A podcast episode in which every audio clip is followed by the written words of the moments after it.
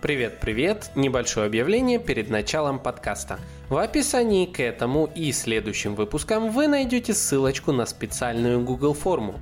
В рамках нее вы получите возможность попасть в новое закрытое сообщество подкаста «Маркетинг. Реальность», где будет еще больше полезного контента, закрытого полезного контента от меня и моих друзей-экспертов по темам маркетинга, брендинга и пиара – так что переходите в описании сразу после того, как послушаете этот и все остальные замечательные выпуски. Ну а вам, конечно же, большое спасибо за лайки, комментарии и репосты друзьям. Люблю вас и приглашаю в новый выпуск подкаста.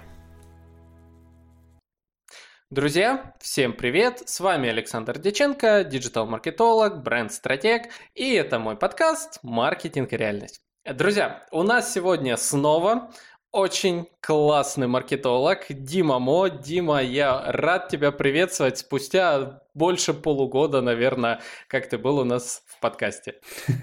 Да, привет, привет, привет. Рад снова э, вернуться к тебе в подкаст. Меня поражает твое э, усердие и то, как ты вообще прола проламываешь э, головой стенку. Мне нравится, как ты делаешь эту историю. Спасибо, прям приятно, слушай. А, кстати, вот для справочки, наш с тобой прошлый выпуск, во-первых, он до сих пор находится в топах по прослушиванию среди э, моих всех 106 выпусков. Это первый интересный факт. То есть он один из 10 выпусков, которые до сих пор вот в самом топе находятся. Это первый факт интересный. Второй интересный факт. На все 106 выпусков моего подкаста у меня есть только один выпуск, отмеченный как э, выпуск, э, в котором есть нецензурная лексика. Угадай. Это мой выпуск наверняка. Да, это наш выпуск, и из-за него Яндекс Музыка поставила на весь альбом плашечку «Имеется нецензурная лексика». Блин, это шикарно, вот. Слушай, ну я считаю, что это даже хорошо, потому что это такой естественный фильтр, который отсеивает тебе, ну просто нецелевую аудиторию, хотя бы по возрастному фактору, и вот такой устроили социодемографические фильтры к тебе нативно. Это на самом деле это классно, потому как выпуск реально классно получился. И вообще, вот я как тогда, так и сейчас слежу за твоими социальными сетями. И давай для начала, для тех людей, которые у нас недавно, то есть все-таки прошло полгода, а, давай представься, mm-hmm. расскажи, кто ты, чем ты занимаешься. О, да. Хорошо. Привет, друзья, всем, кто слушает подкаст. Я очень рад, что вы, в принципе, как-то нашли интересным предыдущий наверное, выпуск, который вот э, мы организовали. Еще я думаю, что он так популярен по той причине, что мы такой очень использовали кликбейтный заголовок, вообще кликбейтную тему. Напомню, что подкаст назывался э, «Конец маркетинга», да, что-то такое у нас было. Вот, и мы разбирали, э, почему, по сути, трансформацию маркетинга и что перестает работать, и много-много всего, связанного с психологией и восприятием интернетом, digital и так далее. Но с тех пор прошло, э, ну, для меня так вообще прошла целая вечность, потому что я успел пожить в Москве за это время э, на проекте, ну, очень часто так бывает. Я успел вернуться в Петербург, в Петербурге организовать студию «Запуск». Э, дело в том, что я все время всегда говорил, что у меня нету агентства, у меня до сих пор нет агентства, но мы организовали с коллегами студию такую небольшую, такую секту, я бы сказал, Ну вот. И э, это все отняло на самом деле очень много времени, поэтому мой статус поменялся на настоящий момент. Я действительно все еще специалист по стратегическому маркетингу. Э, действительно, у меня есть уникальная на самом деле компетенция, которая позволяет мне, ну потому что я занимался и JR в том числе, ну то есть это когда ты работаешь на государство, как маркетолог, Знаю, для многих это сейчас звучит как-то необычно, но могу сказать, что маркетинг, ну, например, проводит слияние и поглощение. И вот я в двух проектах таких поучаствовал, а точнее их, в принципе, создавал. Но э, сейчас я являюсь по факту основателем э, и собственником э, студии «Запуск». Мы занимаемся запусками проектов, брендов, продуктов на рынок или перезапусками. Мы не занимаемся продвижением вот этой всей классной и чудесной коммуникационной штукой. Это слишком слишком мелко. Вот так вот, да? С другой стороны, э, я все еще продал, я влогер э, и блогер, да, у меня есть э, ТикТок, в нем продолжает расти количество людей, их там все больше и больше, и там 60 с половиной тысяч человек. А, я все еще являюсь эм, по факту собственником бизнеса, у меня экспортное направление, это фитодизайн, поэтому я еще и как бы имею экспертизу со стороны бизнеса.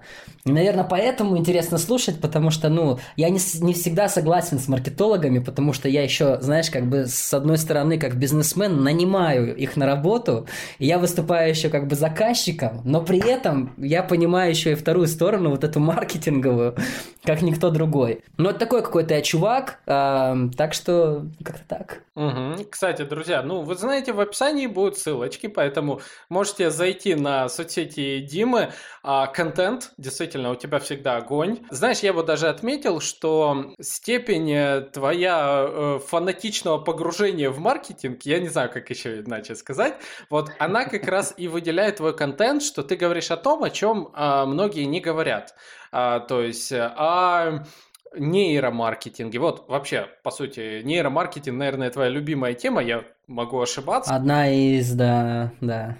Вот, ну это шикарно, то есть э, контент э, классный, и, конечно же, в описании, друзья, все будет. Вот, а теперь, о чем мы сегодня будем говорить? А, тут недавно, и сейчас Дима об этом расскажет, а, он участ... Э, был тесно завязан на бизнесе, связанном с кофейнями. Вот, и вообще кофейном бизнесе. И в связи с этим э, я пригласил его сегодня поговорить на тему как раз-таки продвижения в кофейном бизнесе. А, что там происходит? Как вообще живет эта отрасль? А, что нужно сделать владельцу кофейни для того, чтобы увеличить прибыль? И все угу. тому подобное. Это лично мне интересно по той причине, что я завсегдатай... Ты что, кофейню? Кофейню решил открыть? Не-не-не-не-не-не. Ни в коем. Ой, тема кофейна интересна, но открывать я ее не собираюсь собираюсь ни в коем случае. Вот, кстати, мы сейчас и расскажешь, почему э, так, такое это. А, я тай кофеин, и у меня есть свое мнение на то, что хорошо в кофейне, что плохо. Но при этом, вот, мне будет как раз интересно с тобой обсудить, mm. а, насколько хорошо для владельца бизнеса то, что хорошо мне, как посетителю кофейни. Вот, скажем так. А, давай начнем. Для начала расскажи, где ты обитал э, в в связи с кофейнями, что это были за мероприятия э, и что по итогу там произошло. Так, ну э, да, в, в рамках вот запуска, да, и запуск студия мы тут э, навертели делов отличных на самом деле. Мы запустили Amsaint, это такая спешлти кофейня в Санкт-Петербурге, э, в нее сейчас не попасть, там очередь, и в принципе э, вот сейчас открываем второе помещение, ну, умудрились купить, там был э, магаз, мы умудрились его выкупить, чтобы расширить зал. Вот, это случилось в конце февраля. Э, параллельно с этим э, я запускаю сейчас в Нижнем Новгороде новый кофейный проект, и это такая вообще для Нижнего Новгорода совершенно невероятная история, причем там, где никто не ожидает ее увидеть, мы ну, отстроились от конкуренции и оказались в таком месте, в котором никто пока что еще не оказывался. Вот, ну, заинтригую. Пока не могу сказать ничего по этому поводу, чтобы вы, друзья, понимали, я сейчас начну говорить достаточно иносказательно, так как э, я подписываю NDA, да, это Non-Disposal Agreements, и это значит, что я ну, допустим, последний день, который я подписал за разглашение любой информации, 5 миллионов рублей штраф с меня персонально. Ну, то есть, чтобы вы понимали, да, я, я бы рад, но, блин, у меня просто-напросто э, жаба душит 5, 5 мультов отдать за то, что сболтнешь. Но иносказательно расскажу. Соответственно, Нижний Новгород отдельная история. Сейчас у нас появляется проект, который находится на Байкале в Иркутске. Тоже очень необычный концепт. И стоит сказать, что мы как студия делаем все максимально, ну, то есть мы не повторяемся в проектах. Ну, грубо говоря, могли бы Amsaint а, повторить много раз, потому что это успешный по факту концепт, да, и мы знаем, из чего он сложен. Ну, почему бы его не масштабировать? Но это не в правилах, в принципе, моих и студии. И поэтому в каждом из этих городов у нас совершенно новые проекты.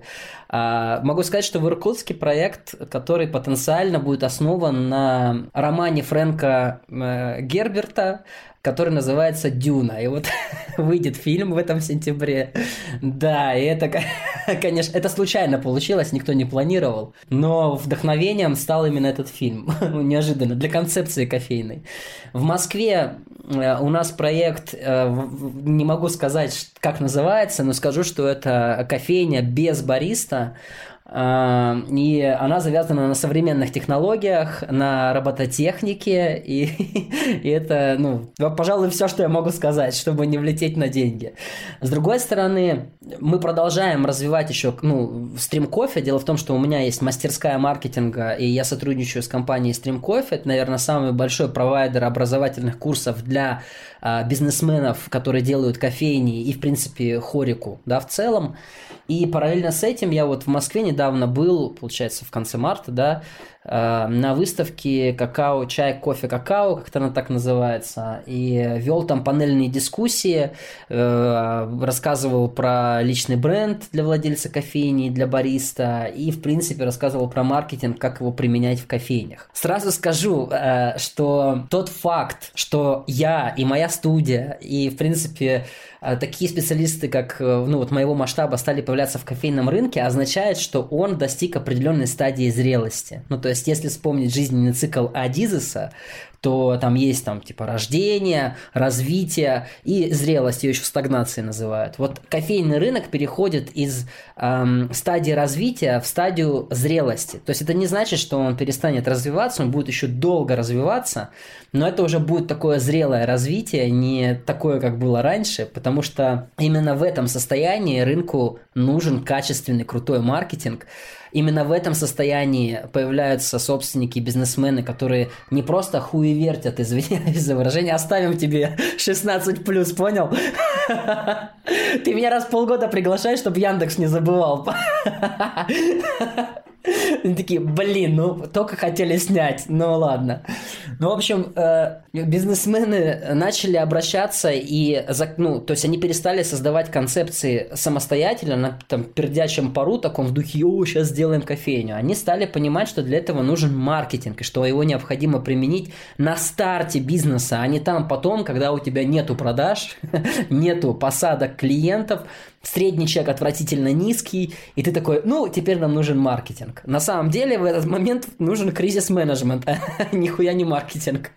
Вот, и это, это большой показатель. Ну, то есть я считаю, что это не заслуга моего э, блога и моей какой-то такой публичной и просветительской активности. Я считаю, что это именно зрелость рынка, когда бизнесмены осознают, и они достигли определенного уровня знания, и они достигли определенного уровня насмотренности на, в разных городах, не только России, да, потому что многие ездят э, и видят кофейни и амстердамские, и разные, разных стран Европы, и кто-то в Америке бывает, и кто-то бывает в Турции.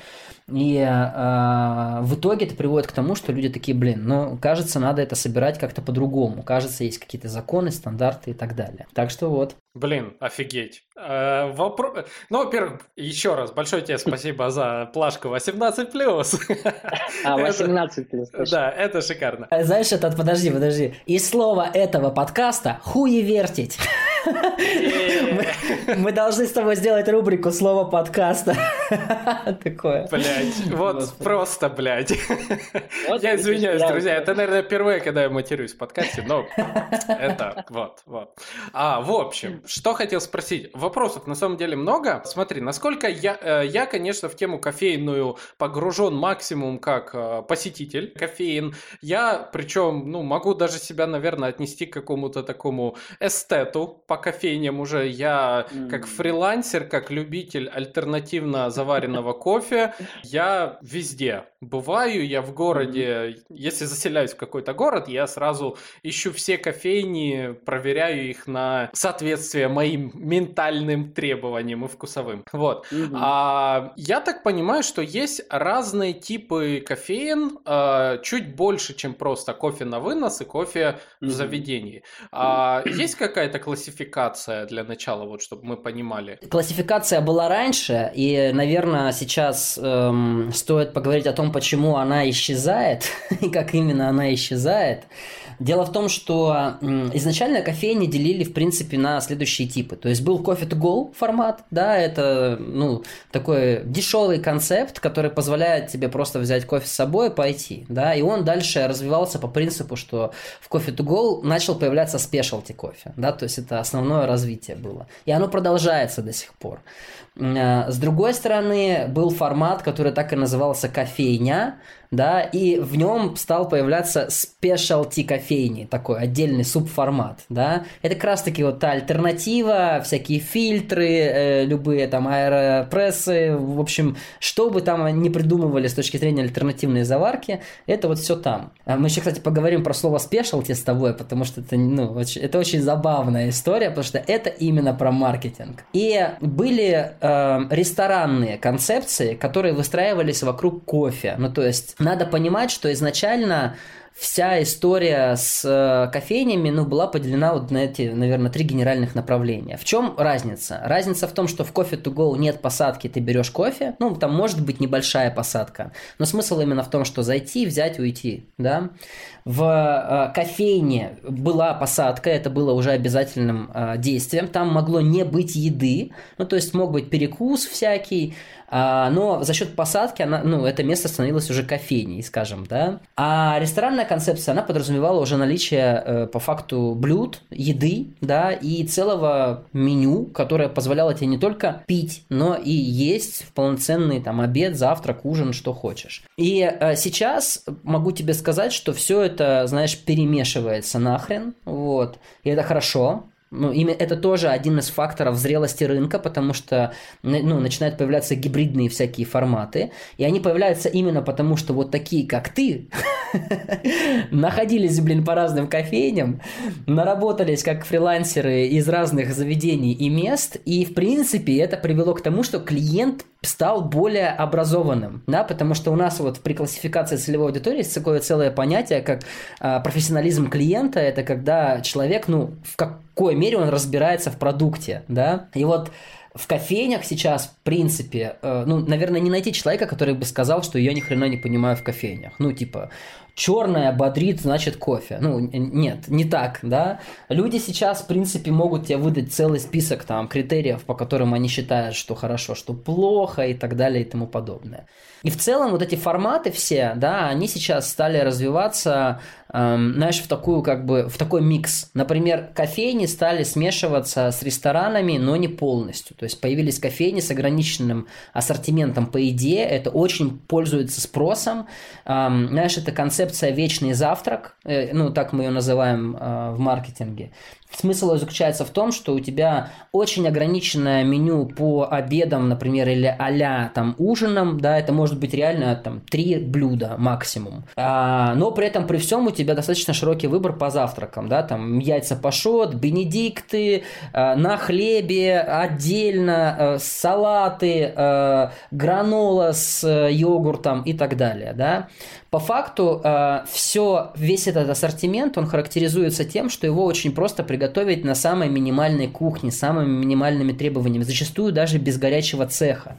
Ну, то есть, как бы, чтобы ничего не варить, не парить, можно было бы только нагревать, да. И э, ну, сейчас вот какую кофейню ты не зайдешь из самых популярных, известных и, э, ну, по факту, экономически и коммерчески успешных кофеин, ты везде найдешь именно такой формат. найдешь спешалти кофе плюс ограниченный ассортимент по еде, да, и он будет и именно в концепции вечный завтрак. То есть это, знаешь, не еда в формате, что это там вафли, да, там кофе плюс вафли. Не, не работает ни хрена. Это уже, э, это знаешь, как бы мы называем это продуктовой концепцией, когда там втор, второй продукт кофе является типа, ну, наверное, генеральным моментом, типа, ну, это в основном про вафли, да, а, но самые успешные сейчас э, направления, они не такие, они в формате вечный завтрак все-таки. Можно я тут да? тебе а, вопрос один задам? Вот смотри, меня бесит в некоторых кофейнях то, что а, ассортимент выбора перекуса, а, причем кофейни, где ты долго сидишь,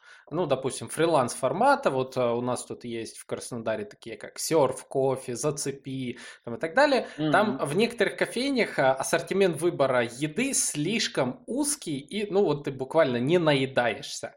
Вот это безумно mm-hmm. бесит. Это маркетинговый такой ход, специально сделано, или просто не досматривают? Как бы, вот? Нет, это на самом деле от того, что те места, про которые ты говоришь, они не созданы для фрилансеров, и ситуация покупки там немножко другая, да, то есть они созданы для того, чтобы люди приходили, определенное время общались и уходили, да. Это вопрос перекуса, но не вопрос еды. Поэтому э, здесь э, вряд ли это, знаешь, там стихийная какая-то история. Я не знаю, как именно в серф кофе стала появляться еда изначально. Э, думаю, что во всех этих концепциях, таких старых, потому что серф кофе это такая старая спешлти кофейня, ну, относительно. Но э, еда в них во всех стала появляться, скорее всего, от запроса потребителей. То есть они просто отреагировали на клиентов и стали хоть что-то им предлагать. Ну, потому что если есть спрос, почему бы не дать предложение? Но могу тебе сказать, что, ну вот, кофейни типа Мэтт, как у нас в Петербурге, да, там Мэтт Экспресса Espresso Team, они, собственно, ну, дают достаточно нормальную еду. То есть там есть и бол, и салат, а, и супчик. Но это никогда не меня, это не разнообразный ассортимент. То есть тут история с работой с, ну, с ассортиментом, и в принципе в Амсенте мы сделали точно так же это не широкий, не глубокий ассортимент, только хиты продаж. Ну, то есть, потому что, ну, всем будет понятно, сейчас я скажу про Apple. У Apple по ассортименту стратегия хитов продаж. Вот в кофейнях сейчас, спешалти кофейнях, именно такая концепция. То есть, если ты возьмешь классическую кофейню, не спешалти, типа шоколадницы, то ты увидишь вообще другую историю, да, ты увидишь достаточно много разной еды, много разных напитков, в том числе алкогольных, да, там есть и пиво, и вино и так далее, потому что шоколадница, хоть и называется кофейня, все-таки является больше рестораном. Да, это ресторан бистро, у них позиционирование как кофейня. Я тебе могу, кстати, так сказать, что э, в принципе, ну, э, у тебя был там вопрос, одна из проблем, ну, какие проблемы рынка, да? Ну, то есть мы когда обсуждали, типа, как это, о чем будем говорить. Я тебе могу сказать, что одна из проблем как раз-таки в том, что когда люди открывают кофейню, они думают, что им необходимо э, дать потребителю кофе. Это полная ересь. Ну, то есть, э, я тебе так скажу, там, э, средний чек в кофейне в Москве, да, давай по московским меркам, а вы, друзья, кто слушает нас в регионах, просто индексируйте на свои цены это все. Но по московским меркам, допустим, э, в кофейне без еды, только с перекусами, средний чек составляет а-ля 350-300 рублей, где-то так. А если у тебя появляется ограниченный ассортимент по еде, то средний чек 800. Это на самом деле говорит о чем? О том, что у людей, у потребителя это востребовано. Люди не хотят пить кофе. И, кстати, если посмотреть по глубине среднего чека, то ты всегда увидишь, что в среднем чеке у кофейни никогда не бывает ну, то есть, как бывает, конечно. Я имею в виду, что в основном большая часть средних чеков, она именно кофе плюс что-то. Вот как раз-таки э, кофейне надо решать вопрос плюс что, блядь. Ну, потому что ты когда встречаешься, ну, с людьми такой, слушаешь, как они хотят открыть кофейню, они рассказывают тебе про кофе. И ты терпишь, ну, потому что на самом деле кофейня не про кофе. Кофе лишь только магнит, это драйвер торговли, это, как мы в маркетинге это называем, э, это, знаешь, как бы позиция в ассортименте, которая называется локомотивная позиция. То есть на нее приходят. Точно так же, как ты идешь в пятерочку, чтобы купить купить яиц куриных. Пятерочка на куриных яйцах не зарабатывает. Ты заходишь в пятерку, и где находятся яйца куриные? Они находятся в самом, сука, конце магазина. Почему это сделано так? Ну, потому что пятерка знает, что это локомотивный э, продукт, и ты за ним пройдешь весь магазин, хочешь, не хочешь, тебе нужны яйца. И пока ты будешь идти, ты посмотришь все полки, ну или большую часть полок основного ассортимента. Вот с кофе такая же история. Кофе с точки зрения потребителя это сформированная потребность. То есть это не то, что, знаешь, ты такой шел мимо и такой, вау, кофе, я не думал про кофе, возьму-ка я кофе. Хрен там, ты идешь с утра и думаешь, кофе, блядь, где кофе, где сраные кофейни? О, кофейня, и ты заходишь в нее. И там дальше ты уже разбираешься, типа, говно, не говно, надо, не надо и так далее. Или, ну, или как, знаешь, это у офисного планктона в духе на обеде. Хочу кофейку. Ну вот все, люди идут пить кофе, они не идут пить чай, они не идут прибухивать на обед. Про прибухивать, кстати, стоит тоже сказать отдельно, но чуть позже. В результате получается, что кофейня – это а, место, в котором кофе является драйвером, то есть то, что притягивает потребителя, но основным генератором наличности и прибыли в кофейне является то, что покупают к кофе, да, и как раз-таки про это, ну, все почему-то забывают. И когда бизнесмен садится, считает, о боже, да, кофе маржинальный продукт, это правда, ну, то есть у него достаточно классная маржа, но на этой одной марже бизнес не сделаешь, как показывает практика. Вот, вот и думай дальше. Плюс, знаешь, еще есть такой момент сейчас, потребитель стал чего хотеть, что Блин, там нет еды, не пойду туда за кофе. Ну, потому что э, потребителю нужны опции. То есть его ситуации потребления кофе стали разнообразнее. То есть если раньше это было, да, мы идем пить кофе, и мы садимся пьем кофе, ну, максимум десерт или выпечка, то сейчас нет потребитель хочет уже там и салатик, он хочет что-то попробовать необычное, да, возможно, ну и так далее. И поэтому в результате, вот э, если говорить про кофейню для фрилансера, вот ты как э, клиент, то как раз-таки в ней, с точки зрения ассортимента, должна быть еда, причем она должна быть достаточно разнообразной. Ну, я считаю, что 10 позиций, ну, 10 SKU э, по еде в ассортименте для кофейни достаточно, да. Это не считая десертов и не считая еще перекусов всяких различных, да, то есть то, что можно здесь сейчас взять. А, и по факту вот для тебя это будет хорошее место, плюс качественный интернет. И поэтому в результате как бы сейчас кофейни, вот вернемся к теме формата, да, они стали смешиваться с едальнями, с бистро, на основе таких, знаешь, проевропейских завтраков, или да, это та же, тот же самый салат, но необычный, ну потому что спешалти кофейня должна дать тебе какую-нибудь там подливку, брусничный соус, гранола, ПРСТ, микрозелень, не вся штука, ну, э, так как это ассоциируется со словом спешалти, к нему мы тоже вернемся с тобой, потому что это вообще. Я обожаю. Я знаешь, почему э, за кофейню взялся? Потому что мне очень нравятся концепты, в которых, э, ну, потребитель сам себя дурит. когда ему продают воздух и то, что он, в принципе, мог бы получить и другим способом. Вот кофейни про это. И эм, да, давай про формат договорю. И с точки зрения форматов получается, что сейчас происходит ну, так, такая как бы э, гибридная история, все совсем смешивается. Это связано и с рыночной ситуацией, потребитель хочет разнообразия, и э, с тем, что он стал более профессиональным в плане кофе, да. И связано с тем, что на самом деле вот многие предприниматели такие, блин, открываем кофейню, главное круто сваренный кофе. Нет, ну просто Потребитель так не смотрит на весь этот процесс. Если ты называешься спешалти кофейня, он автоматически считает, что там классный кофе. И если ты на спешалти кофейне пишешь, а у нас классный кофе, потребитель смотрит и думает, ну да, блядь, ты же кофейня. В смысле, ну, это знаешь, все равно, что гордиться. Я мужчина, у меня член. О, обратите внимание, у меня есть член. Ну да, чувак, ты родился мальчиком, успокойся, пожалуйста. Не-не-не, вы не понимаете, мое отличие. Да, спокойно, изи, Дима, спокойно. Просто наденьте на него смирительную рубашку. Так себя ведут кофейни сейчас. Типа, э, я вот на выставке как раз таки был чай, кофе, какао, и я просто затрахался слушать всю эту историю. Мы варим лучший кофе на свете. Во-первых, это невозможно сравнить. Как определить, что у тебя самый лучший кофе на свете? Свете. как? Типа, ну, это нет, знаешь, есть опция. Ты такой приходишь в кофейню, и она тебе говорит, мы кофейня номер один по вкусу и качеству кофе. Чтобы это доказать, вот мы, приго... мы купили напитки всех других кофеин в нашем городе, и перед тем, как ты купишь у нас кофе, попробуй, блядь, все это. Но ты не станешь этим заниматься, тебе это не надо. И как раз-таки одна из проблем в том числе, что когда люди создают кофейный формат, они считают, что им надо дать вот это типа качество кофе. Не так. Совсем, совсем другое.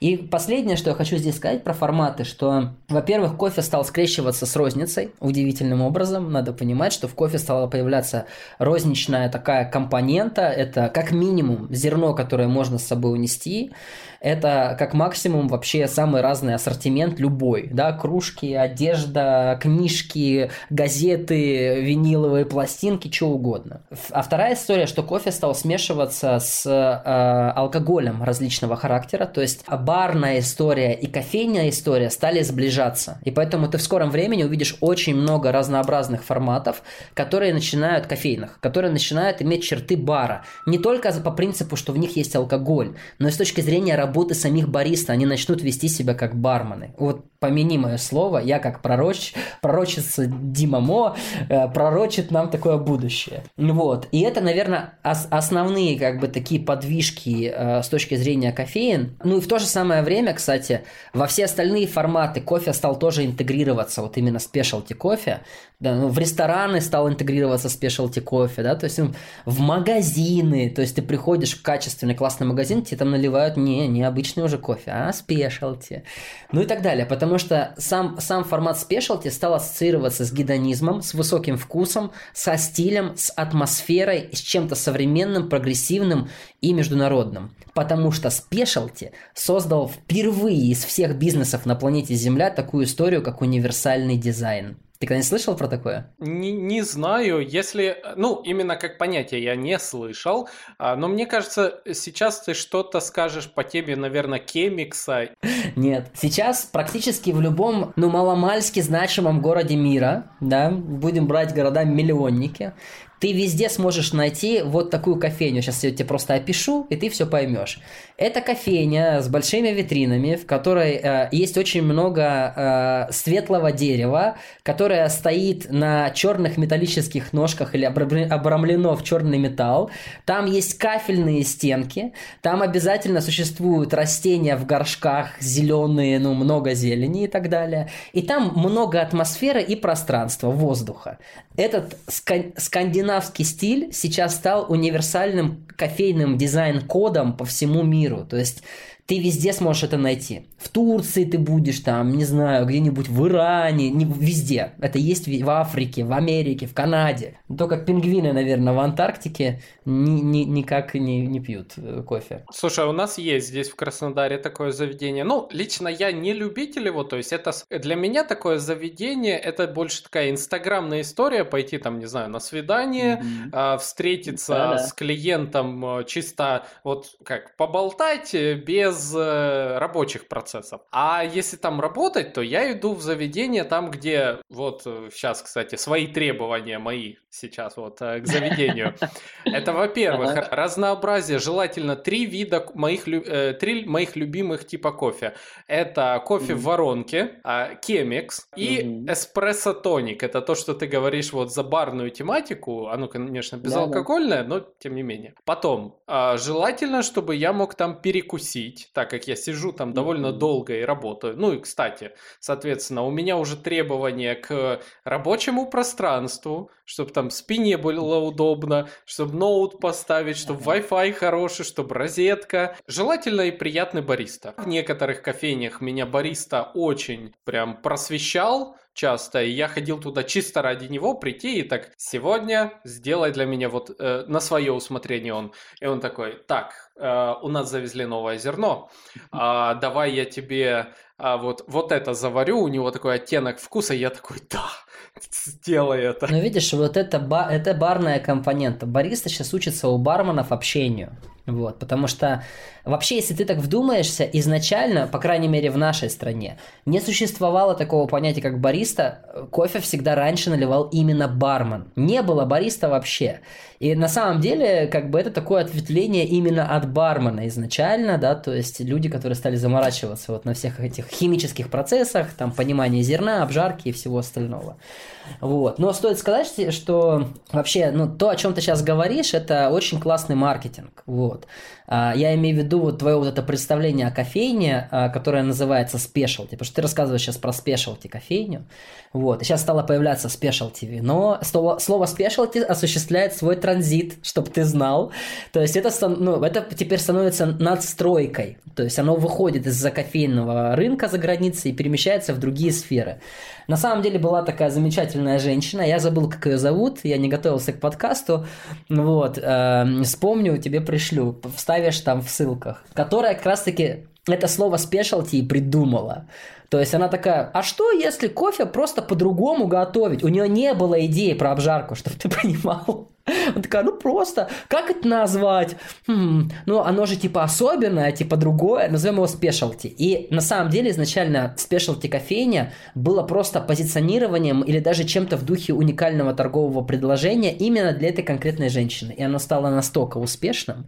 То есть она, ну, такая стала думать, а как мне пропагандировать это. Блин, ну нужно, чтобы какие-то другие люди, видимо, ну, делали кофе, не бармены, и поехала история. Так что, знаете, ребята, спешалти кофе само по себе изначально появился как маркетинговый трюк, как а, способ а, сделать ассортимент а, обычной классической кофейни уникальным, неповторимым, необычным. И для этого одна, ну, очень грамотная в этом плане особа воспользовалась всеми инструментами маркетинга. И в итоге это все равно, что, знаешь, спешл, слово спешалти это все равно, что слово ксерить. Ну, то есть это вот, или подгузник, ну, то есть типа памперс точнее, да.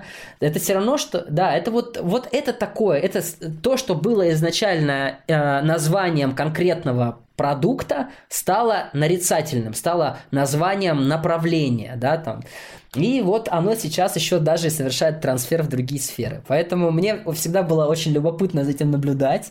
И я в какой-то момент понял, блин, люди любят игры, люди любят, когда им говорят, ты чё, ты что, не замечаешь нотку можжевельника здесь?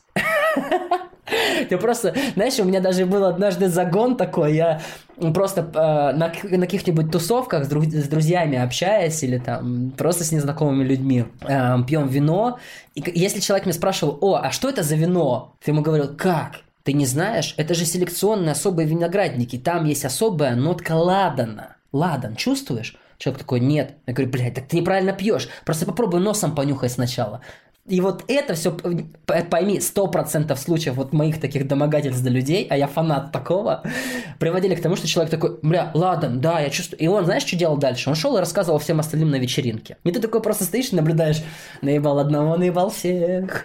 Какой ты человек, какой человек. Такая работа, такая профессиональная деформация. Согласен. А, слушай, Дим, а, я понимаю, что мы сейчас с тобой те, э, тему кофе, ну, не, всю не раскроем, мы даже половину не, не успеем. Не раскроем, это а, до хрена. Э, прям я только сейчас вот осознал, насколько до хрена реально особенностей.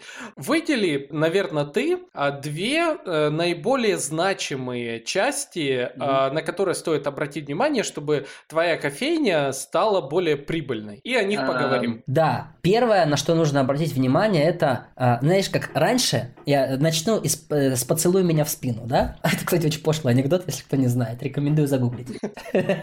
Слишком too much. Так вот, эм, а если раньше, э, знаешь, говорили, типа, если вы делаете там какое-то заведение в сфере общепит, то вот есть маркетинг-микс, да, продукт, место, цена, продвижение, то в кофейном сегменте это место, место, место, место. Так вот, это хуйня на палке. И если вы услышите, что так кто-то говорит, не верьте. Ну, во-первых, в современном мире это просто нахрен не работает совсем. Ну, то есть сейчас люди готовы ехать. Вот ехать. Ехать куда-то не в неудобное место ради крутой концепции. То есть первое, на что стоит обратить внимание, это сама концепция. А второе, на что стоит обратить внимание, да, это э, на э, по факту качественно собранный продукт. Потому что дальше это все сарафанное радио и, и э, правильно организованная коммуникация. Все. Почему правильно собранный продукт? Я сейчас не имею в виду, что качественный кофе. Я только что над этим ржал, как вы помните, да? Но я имею в виду, что э, сочетание кофе со всеми позициями ассортимента должно быть охренительным, что ценообразование должно быть правильным относительно вот того, вот как бы ты не собирал там средний чек, там, м, возьмем эспрессо, плюс еще одну позицию в ассортименте, да, у тебя всегда должно получаться тот самый средний чек, который будет тебе создавать прибыль. Вот это все вместе, ну, включая общение бариста, да, то есть это тоже часть продукта, и не надо его отделять от продукта. Не надо говорить про кофе вообще, перестать это надо делать. Надо говорить про весь продукт кофейни, показывать, что там есть такое. Очень часто, знаешь, как бывает, блин, вот у нас есть еще в кофейне вот такая там вина, биодинамические вина у нас есть. Почему-то никто не берет. Ты говоришь, блядь, так а где узнать-то про это? А где? Да, здравствуйте. Спешалти вино, помнишь, да, я тебе рассказывал? Биодинамические вина, это, ну, такое направление, вот. В Нижнем Новгороде будет, приглашаю тебя. Попробуешь, затестишь. А, но в любом случае, эм, допустим, да, вот у нас есть биодинамические вина, почему-то никто не берет. Так, конечно, их, ну, а как их, ну, брать вообще? В принципе, зачем их брать? Почему человек должен их брать? И когда ты задаешь этот вопрос, люди такие, ну, вот вечером.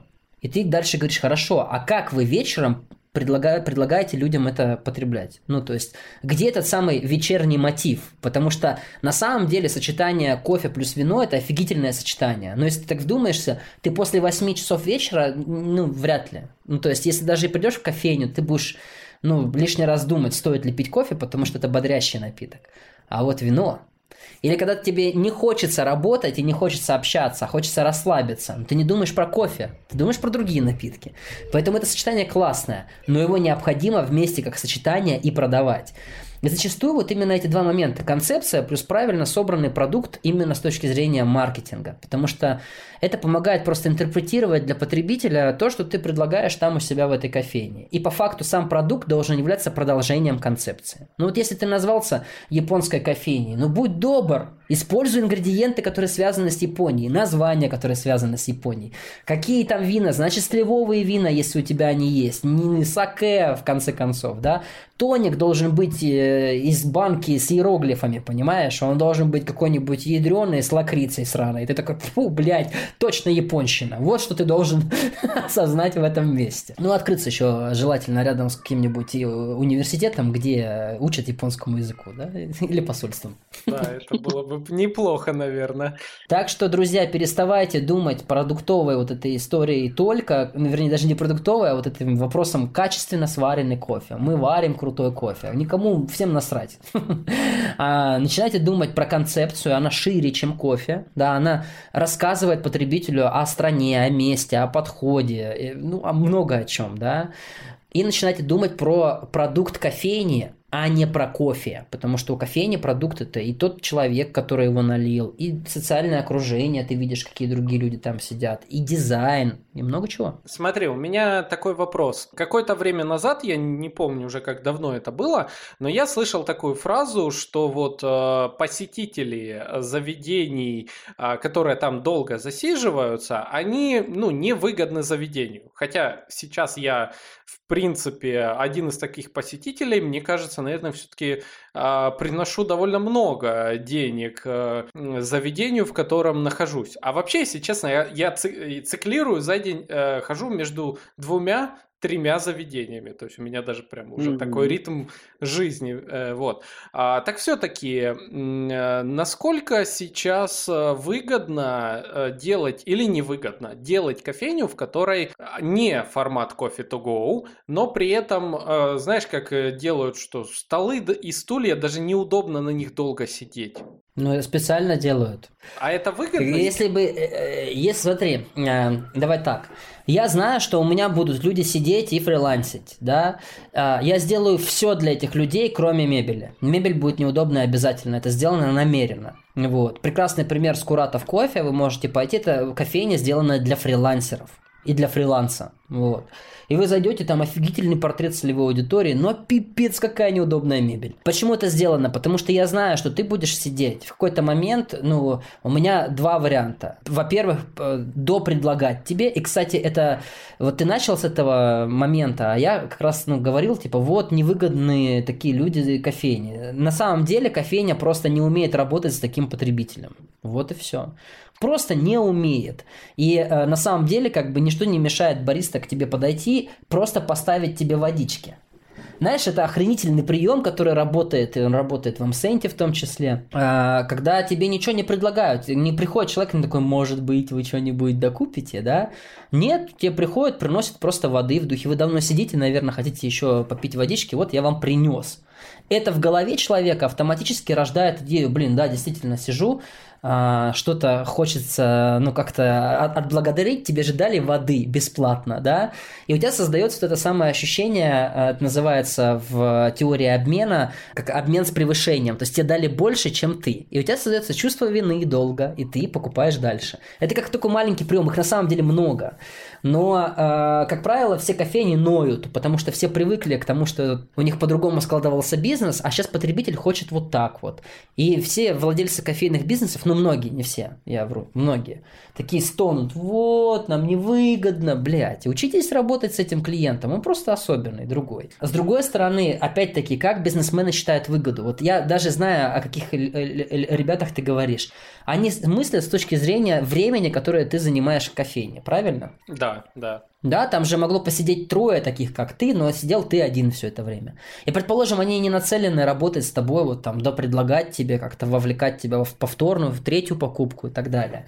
Но они считают выгоду только по одному твоему посещению, понимаешь? А тебя надо рассматривать во времени, у тебя жизненный цикл другой, то есть ты, ты работаешь в течение более долгого времени. То есть человек, который пришел и посидел там 15 минут, возможно, никогда больше не вернется. Или вернется еще дважды, трижды, и, и кофейня его потеряла а ты там на года. И тебя надо рассматривать не в рамках типа одного дня, это другая математика, это ЛТВ называется, lifetime value, да, э, ну, жизненный цикл клиента. И ты, если тебя посчитать таким образом, как ты себя сейчас и оцениваешь, ты такой, блин, а что это я не выгоден? Я же часто хожу, я много денег в общем приношу. А вот бизнесмен, он тупой. Он такой, блин, ну вот, у меня в течение дня. Он тебя считает, не умеет просто и все. А второй момент, который вот ты затронул, да, типа, ну, неудобная мебель, да, ну, неудобную мебель надо сделать именно для тебя. Все равно повлиять на то, чтобы ты быстрее это делал, стоит, э, но не прямым способом, косвенным, да, типа извиниться, ну вот такая у нас мебель, ничего не поделаешь, ошиблись на закупе, у-у, сорян, но все же остальное классно, и ты такой, блядь, ну да, все остальное классно, действительно. А, они здесь ни при чем, это все сраная мебель, нет, это все именно конкретный классный бизнесмен, который точно понял, что тебе надо сделать неэргономичную, жесткую, неудобную мебель, которая еще, знаешь, там, чтобы у тебя пол жопки на ней сидела, чтобы ты такой, блядь, как курица на насесте. Но все остальное офигенное. И музыка классная, и люди вокруг прекрасные, и интернет отличный. Слушай, это грустно. Я вот постоянно я прихожу в любую кофейню, но нет идеальной. Ну, ну бляха-муха, в которой я бы мог Нету, сидеть. Да целый день, там, не знаю, заказывать все, что хочу, и вот, ну, нету. Слушай, ну, э, смотри, дело в том, что если однажды потребитель повзрослеет до понимания этой ценности, то тогда э, необходимо делать кофейню, которая работает в абонементном формате. То есть у тебя есть там, это твой, workspace, да, это уже больше похоже на коворкинг. То есть тут два формата. Либо это должен быть коворкинг с классной кофейной компонентой, и ты такой, о, да, я буду платить 25-30 тысяч рублей в месяц, чтобы тут работать, и, ну и тут отличное место, атмосферно. Либо это должна быть кофейня, которая предлагает тебе покупать кофейный абонемент ежемесячный, потому что знает, что ты там проводишь X времени. И дальше это вопрос просчета, потому что это подход, знаешь, это заработок на лени. Я тебе объясню почему. Если бы кофейня могла продать абонементы, то она бы заработала охренеть как много денег. Как фитнес-центр, потому что фитнес-центр зарабатывает на тех, кто в него не приходит. Но они же покупают время, ты же понимаешь, да? Что человек, который купил абонемент, и из всего месяца пришел трижды. Он по факту создал возможность для фитнес-центра продать то же самое время еще многократно. Поэтому иногда люди приходят в фитнес-центр, а там пипец вообще толпа. Знаешь, такое бывает иногда. Все вдруг решили перед 8 марта пойти... А, так, я, я с фитнес-центрами работал, чувак, я тебе говорю, это вообще ржака. Перед 8 марта все девочки набиваются в зал. Так что если ты хочешь зацепить телочку, и вообще, пацаны, кто слушает подкаст, я вам говорю, неделя до 8 марта просто интенсивно ходите в фитнес-зал. Обещаю вам. Шикарно. Шикарно. Ой, блин, это капец. А, слушай, а вот а, еще один момент, а, блин, реально вопросов просто дофига. Замечал, исследовал ли ты этот момент, что вот есть кофейни, в которых к тебе подходит официант, ага. есть кофейни, где сам подходи, бери и как бы тебя не трогают. Вот. Да. Есть какая-то в этом закономерность э, с э, выручкой конечной? Смотри, э, да, это скорее вопрос бизнес-процессов, да, и вопрос того продукта, который предлагает кофейня. То есть самое главное, что ты должен понять, когда к тебе подходят вот в таком заведении, да, подразумевается, что э, в нем должен быть более высокий средний чек, и это скорее больше про еду, а кофе является просто драйвером торговли, вот. А в остальных кофейнях, где а, знаешь, кофе плюс перекус, или кофе плюс вечное утро, или кофе плюс вино, или кофе плюс выпечка, кофе плюс десерт.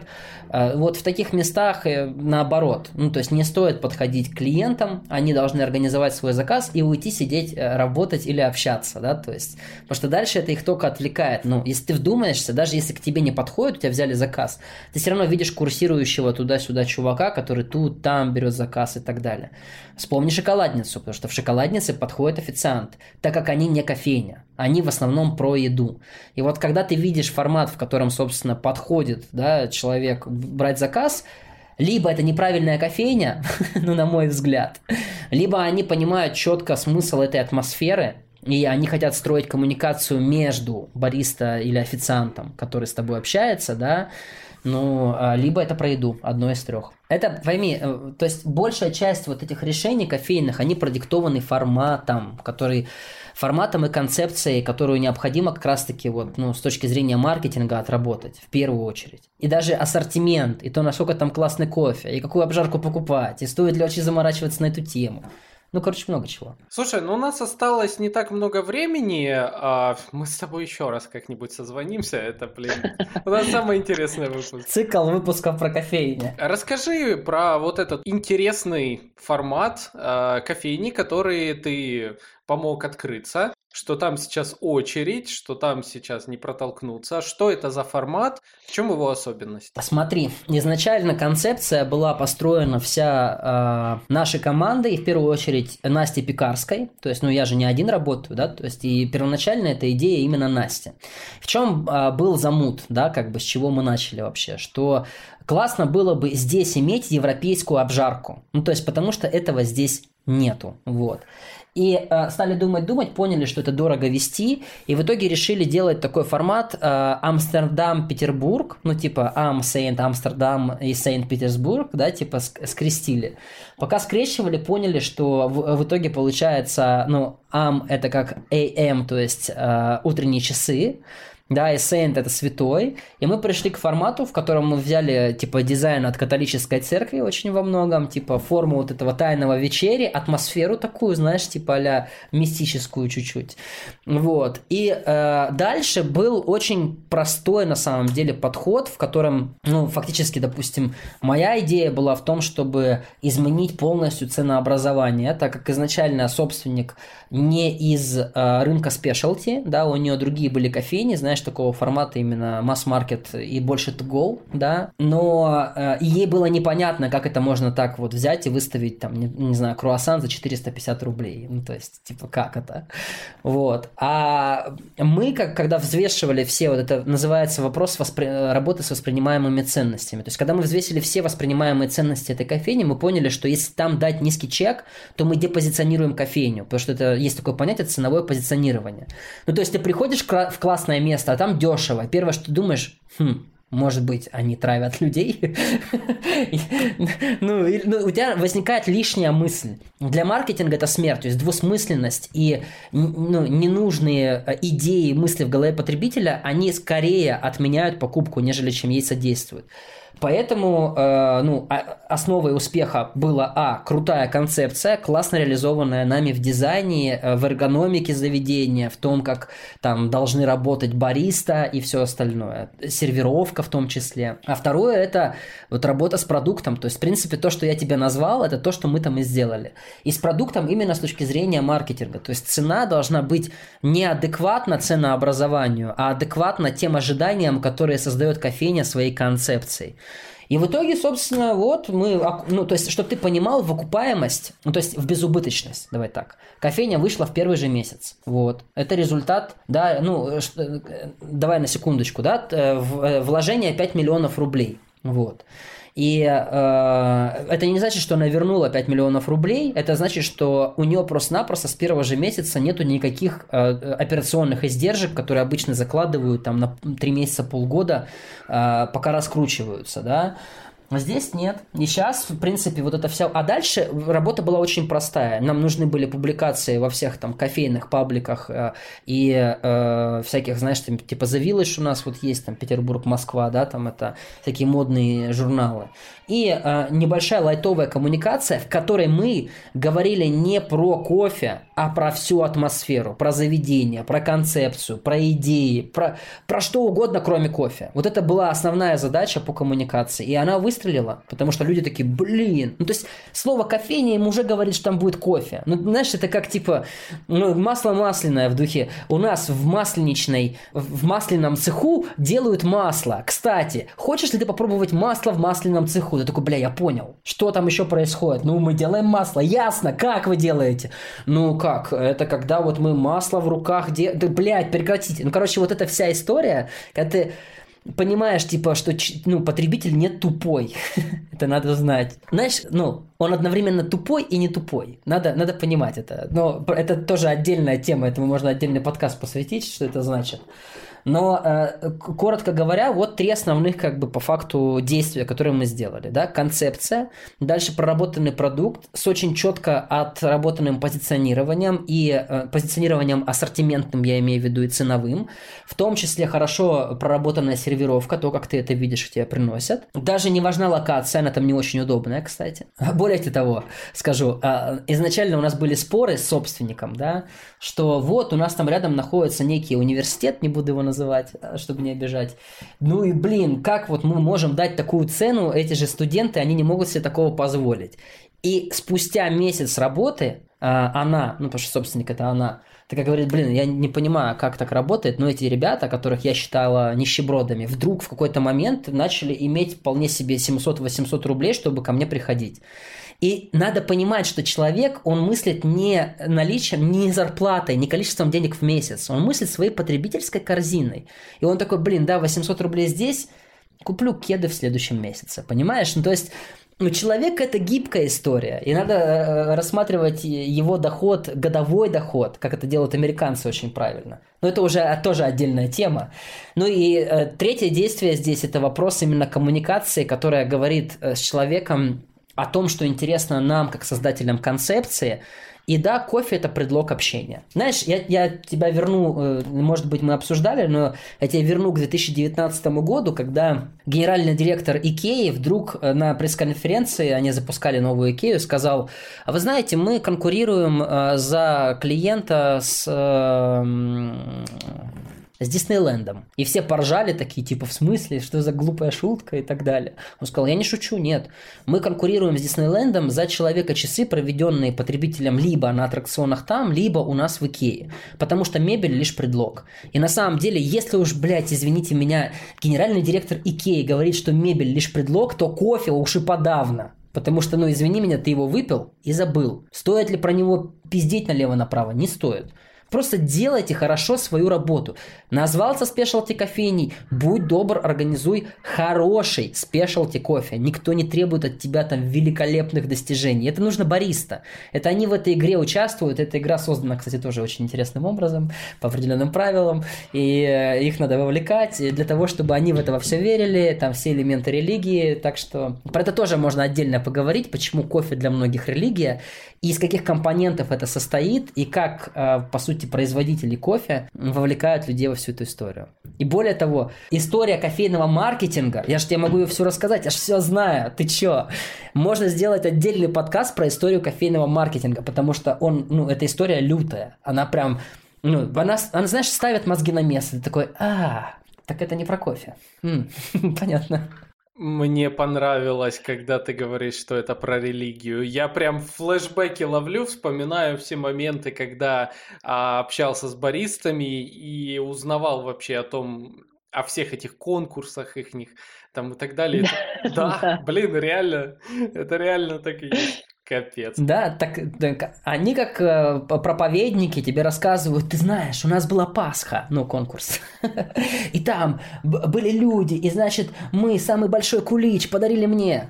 Ну, ну пойми, ну, то есть это все, на самом деле, э, я, конечно, над этим потруниваю, у меня профессия такая в этом разбираться, но ребята, которые участвуют, они свято верят, ну, я про бариста, да, сейчас, свято верят во всю эту историю, и эта вера является э, тем, знаешь, той красной тонкой нитью, да, вокруг которого строится вся эта история. Потому что если возьмешь эм, сомелье, да, и, или, эм, скажем, тех же самых ребят, которые в магазинах вина работают, которые разбираются очень сильно, то просто вот приди к ним, поговори с ними и просто мысленно про себя заменяй слово вино на кофе.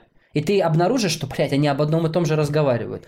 Теруар, какие-то нотки того-то, нотки сего-то. А вот это держали там столько-то времени, а вот это столько-то времени, вот это свежее божале, а вот это не свежее, там выдержанное.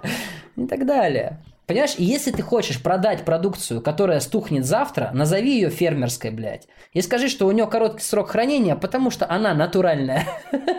А, ну сюда сыры подойдут. Сыры, ну, та же история. Поговори с чуваком, разбирающимся в сырах, он тебе залечит, господи, что сыр, да сам Иисус еще. Моисей под мышкой нес, когда евреев через вот это все, пустыня. Если бы не сыр, они бы все сдохли. Ты такой, чувак, какие евреи, ты о чем вообще-то сыр? Можно сыра мне?